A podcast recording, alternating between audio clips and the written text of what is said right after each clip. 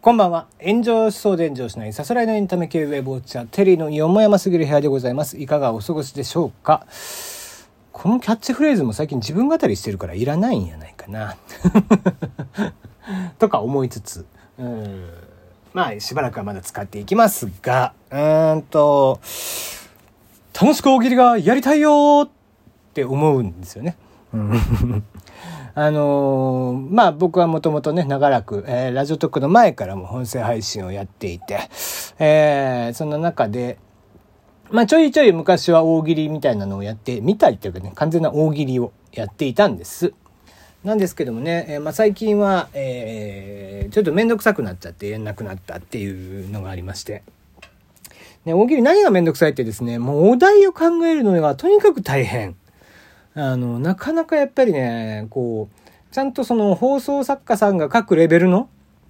お題って、まあ、そうそう浮かばないわけですよ。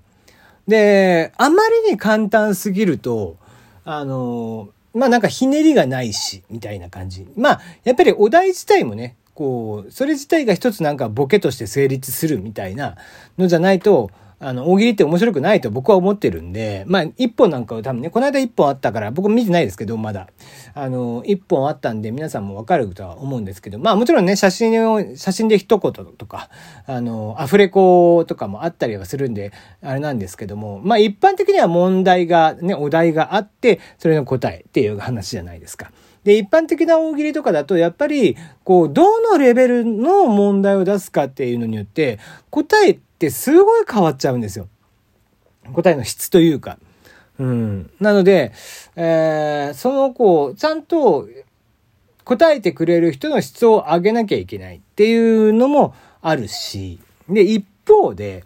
まああの、ね、実際大喜利、えー、企画をやっている人もラジオトークの中にはいるので何人かね、多分いらっしゃるっぽいんで、あんまりこう、ね、言い過ぎも良くないとは思うんですけど、言うて、言うて一般人、まあ素人ですよね。自分も僕も含めてね。僕も含めて素人なんで、あの、大喜利の回答が本当に低いって、レベルが低いっていう可能性もあるわけ。で、前はその来たものを全部読んでいたりもしてたんだけど、やっぱり、あの、だんだんとその鍛えられてくるんだけど、その繰り返し繰り返しやっていかないとなかなかみんなのレベルも上がらないし、うん、中にはやっぱりこう問題出されてそのまんまみたいな人もいたりとかしてて。で、まあ、そのあたりのさじ加減みたいなのがすごい難しくて、でも送ってきてくれて読んだからには笑わなきゃいけないみたいなのもあるじゃない？うん。で本当はね、えー、誰かこう、パートナーというか、その時だけのこう、相方みたいなのがいてくれてさ、えー、一緒になって読んで、みたいなのの方が多分広げやすいんですけど、うん。ね、数がこう100本、200本とか答えが来てさ、その中から厳選するって言ったらいいんだけども、せいぜい来たとって全部で10本とかさ、一つのお題に対して。えー、収録だとね、うん、そんなレベルになっちゃう。まあ、生で、えー、ライブ配信でやってるだ、やってて、繰り返し繰り返しやっていくと、だんだんだんだんそれにファンがついてきて、もっとこう答えが出てくるのかもしれないんだけども、それはそれで、まず素人が一般的に考えて、どう考えても、素人さんが、こう瞬間的に出せる答えの限界みたいなのがあるわけですよ。その一本グランプリで出す、出して、えー、綺麗に一本取るような答えっていうのは、まあ出てこない。うん。みたいなのがあるので、まあそのあたりっていうのを鑑みながらやってると、もうちょっとお題考えるのめんどくさくなってきちゃったなみたいなことを思っちゃったりするよね。うん。ま、何様だよお前って話でしょ。あの、ことね、あの、笑いという部分に関してものすごく僕はこうシビアな見方をしちゃうので、うん、自分で大喜利やりたいんだけど、なかなかそれをこう、うまいことやってくれる人がいないみたいなのはあるなもう我こそはっていう人がいたら、あの、ライブ配信で、もう限定でその人たちが、に回答させるみたいな。まあ、大喜利イベント的なね、芸人さんがやる大喜利イベント的な。えー、誰しもが答えられるんじゃなくて、えー、まあ、5人ぐらいがいて、えー、それに僕がお題を出しつつ、みたいなのは、まあ、やってみたいけど、うん、まあ、なかなかね、うん、まあ、えー、いかんせんラジオ特内でこう、お友達がいない僕なので あの、そういう企画があっても呼ばれないし、えー、誰を誘ってもいいかもわからないし、うん。あの、イベントに呼ばれないよね。ほんとね。あ運営さん主体のやつさえ呼ばれない。何のための公式バッジなんだろうね、これね。一応公式トーカーっていう扱いなんだけどな。別に有名だとも思わないし、人気があるとも思ってもいないんだけど、念のため一応バッジだけはついてるはずなんだけどね。えー、運営さんからもお声が一切かからないという。なんか最近ね、ちょこちょこイベントやってたりとかするじゃない？全然話来たことないからね。うん。何なんだろうね、公式って一体。って思っちゃったりもしますけど、まあそれはそれでいいんでしょうけどね。えー、まあここの10日みたいな感じになってきてますけども。まあ、おっさんは扱いづらいか。おっさんの10日はすぐ文句言ってるからね、どっかしらで。俺さ、俺じゃなくても。俺じゃなくてもどっかしらで誰か文句言ってるみたいなの多々ありますんでね。そういった意味では、おじさん10日は非常に扱いづらいんだなと。いうのが分かる。話ずれてんな、おい。大喜利の話からおっさんトーカーが扱いづらいという話になっちゃったな。うん。まあ事実だから仕方ないか。それはそれでね。そうそう。これは僕がよく言う話なんだけどね、おじさんとかおばさんとか、まあ年を取ると、えー、まあ特におじさんなんかは親父ギャグなんてものを言ったりだとか、えー、あれこれ人に文句言ったりこうでもない、ああでもない言うてね、えー、もうそんな黙っときゃいいのにみたいなことがあったりするじゃない？で、なんかね、それって老化なんだって。うん、これよくあちこちで言ってるんだけど、あの前頭葉が老化してくると、感情を抑えきれなくなるらしくて、だから、親父ギャグなんかも思いついて、若い時は、いやいや、寒いからって言って、言わないわけじゃない。恥ずかしくて。でももう、その恥ずかしいとかという感覚も薄れてきてるんだって。そうなってくると、もうそれはもう老化ね。はい。何気持ちわかるもん。俺ももうここら辺でこう、親父ギャグ言いたく、思いついちゃって、どうしようって思って言っちゃってる時あるもんね。うん。良くないなと思いつつですけども、えー、まあ、自分がね、老化しないようには、そういうとこう、自制心みたいな、えー、羞恥心、自制心みたいなのもある程度、えー、保っておかないと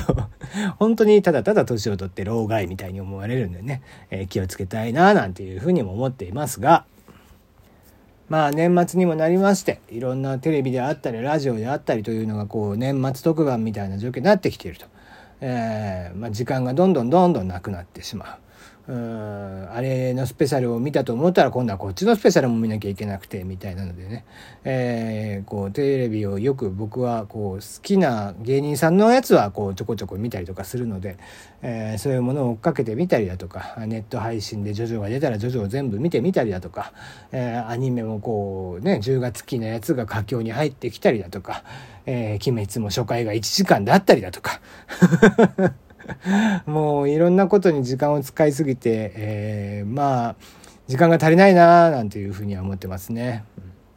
なので、えー、皆さんもね、時間の有意義な使い方を考えてもらいつつ、年末年始、えー、ここからね、ちょっと1月過ぎ、半ばぐらいまでは結構忙しい方も多いと思いますので、えー、健康に気をつけながら、えー、過ごしていきたいな、なんていうふうに思ってます。はい、えー、まあ、タイムない話でしたけども、えー、こんな感じで、えー、自分語りの方がなんか、えー、いいのかなと思って喋ってますが、えー、久々に時事ネタやってくれとかいうご意見があったら、それはそれで聞きますので、えー、時事ネタも、えー、取り扱っていこうかなとは思ってるんだけどね。えーと、あさって、明日は普通なんですけども、明後日は、えー、もうすでにツイッターの方で予告をしておりますが、えー、マッコとテリーとお嬢と、えー、そちらの方を、えー、おそらく、えー、通常の分と、えー、特別版とというので1本ずつ撮りたいと思っています。で、まあ場合によって1本、えー、特別版のみという話にもなるかもしれませんが、え、そちらの方は、もう告知をしている通り、特別版の方では、えー、マッコとテリーとお嬢とのお嬢がね、え、卒業するということで、そちらの2代目をいよいよ発表しますよということになっていますので、え、こちらもお楽しみにしていただければいいんじゃないかなと思います。え、でもって、夜の10時から、えー、先週はお休みさせていただきましたけども、ミロちゃんとの、えー、もやもやを語る、えー、夜のおたわむれ、えー、こちらの方もやっていきますので、えー、おたむれの方はね、えー、まあ、おたわれの方ももやもやを送っていただいたりだとか、えー、マコとテリーとお嬢と、こちらにも、えー、お悩み相談をね、えー、送ってほしいと思っておりますので、お悩みは、まあ、くだらないお悩みから真面目なお悩みまでどちらでも結構ですけども。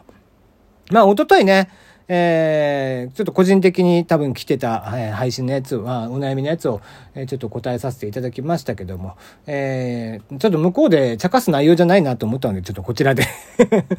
回答しましたが、はい、えー、まあ、あの全然いじってもらっていいですよ、みたいなお悩みに関してくだらないお悩みね、えー、なんかどうしてもね、右と左を間違えてしまうとか、そういったこととかさ、なんか細かいこととかで結構ですよ。えー、そういうのは、えー、マッコとテリーとお嬢とに送っていただいて、で、あとは、えー、もやもやっとしたいること、もうほんと些細なことで結構です。なんか漫画を読んでいた、アニメを読んで、見ていて、えドラマを見ていて、なんかここがもやもやしたんだよねとか、そういったことでも結構ですし、お仕事の結構とでも結構、プライベートのことでも結構ですので、何かしらもやもやががあると、今だったら即採用という形になっておりますので、ぜひそちらの方も募集をしておりますので送ってください。はい。えー、ということで、なんか告知の方が長くなっちゃいましたけども、今日のところはこの辺で、えー、もちろん番組のご意見ご感想なども、えー、僕のお便り箱の方でお待ちしておりますので、えー、ポッドキャストで聞いてる人はまあいないとは思うんですけども、ラジオトークの中で聞いている方は、えー、そちらの方から送ってもらえたらと思っております。今日のところはここまででございます。ではまた明日お会いいたしましょう。